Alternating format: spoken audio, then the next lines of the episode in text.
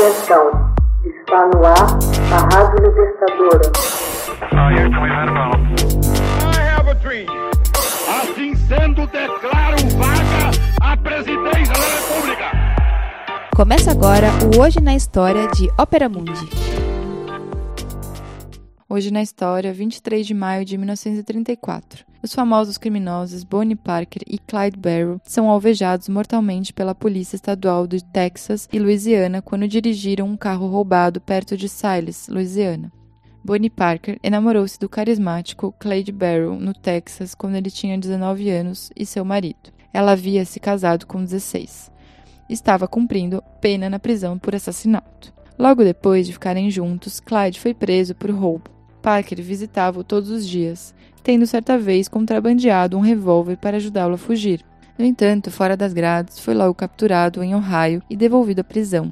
Quando Barrow foi libertado condicionalmente em 1932, ligou-se estreitamente a Parker, quando começaram uma vida de crimes juntos. Depois de terem roubado um carro e cometido diversos roubos, Parker foi capturada pela polícia e enviada à prisão por dois meses. Libertada em meados de 1932, ela juntou-se novamente a Barrow. Ao longo dos dois anos seguintes, o casal mancomunou-se com diversos cúmplices para roubar uma série de bancos e lojas em cinco estados: Texas, Oklahoma, Missouri, Novo México e Louisiana.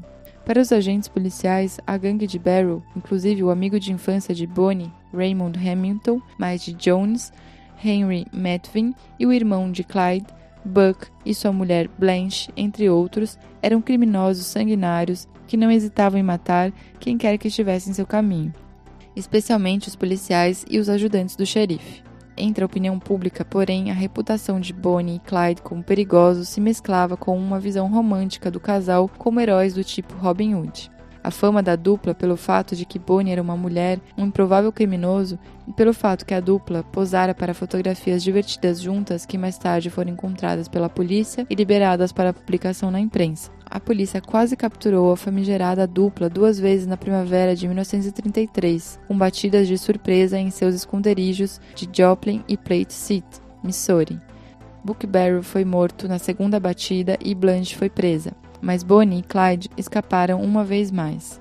Em janeiro de 1934, atacaram a prisão agrícola Aston, no Texas, a fim de ajudar Hamilton a fugir da cadeia, atirando em vários guardas com metralhadoras, matando um deles. Funcionários da prisão texana contrataram um policial aposentado, também texano, o capitão Frank Hammer, como investigador especial para localizar Bonnie e Clyde, após busca que durou três meses, Hammer localizou a dupla em Louisiana, onde a família de Harry Mantvin vivia. Antes do alvorecer de 23 de maio, Hammer e um grupo de homens da lei do Texas e da Louisiana esconderam-se entre os arbustos de uma estrada vicinal nos arredores de Siles. Quando Clyde e Bonnie surgiram a bordo de um automóvel, os policiais abriram fogo matando o casal instantaneamente com uma rajada de tiros.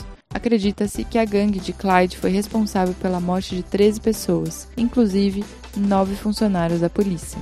Bonnie e Clyde até hoje são vistos como figuras românticas, especialmente após o sucesso do filme Bonnie e Clyde de 1967, estrelado por Faye Dunaway e Harry Beth. Hoje na história, texto original de Max Altman, Organização Haroldo Cerávulo, gravação Michele Coelho e edição Ela Manoel.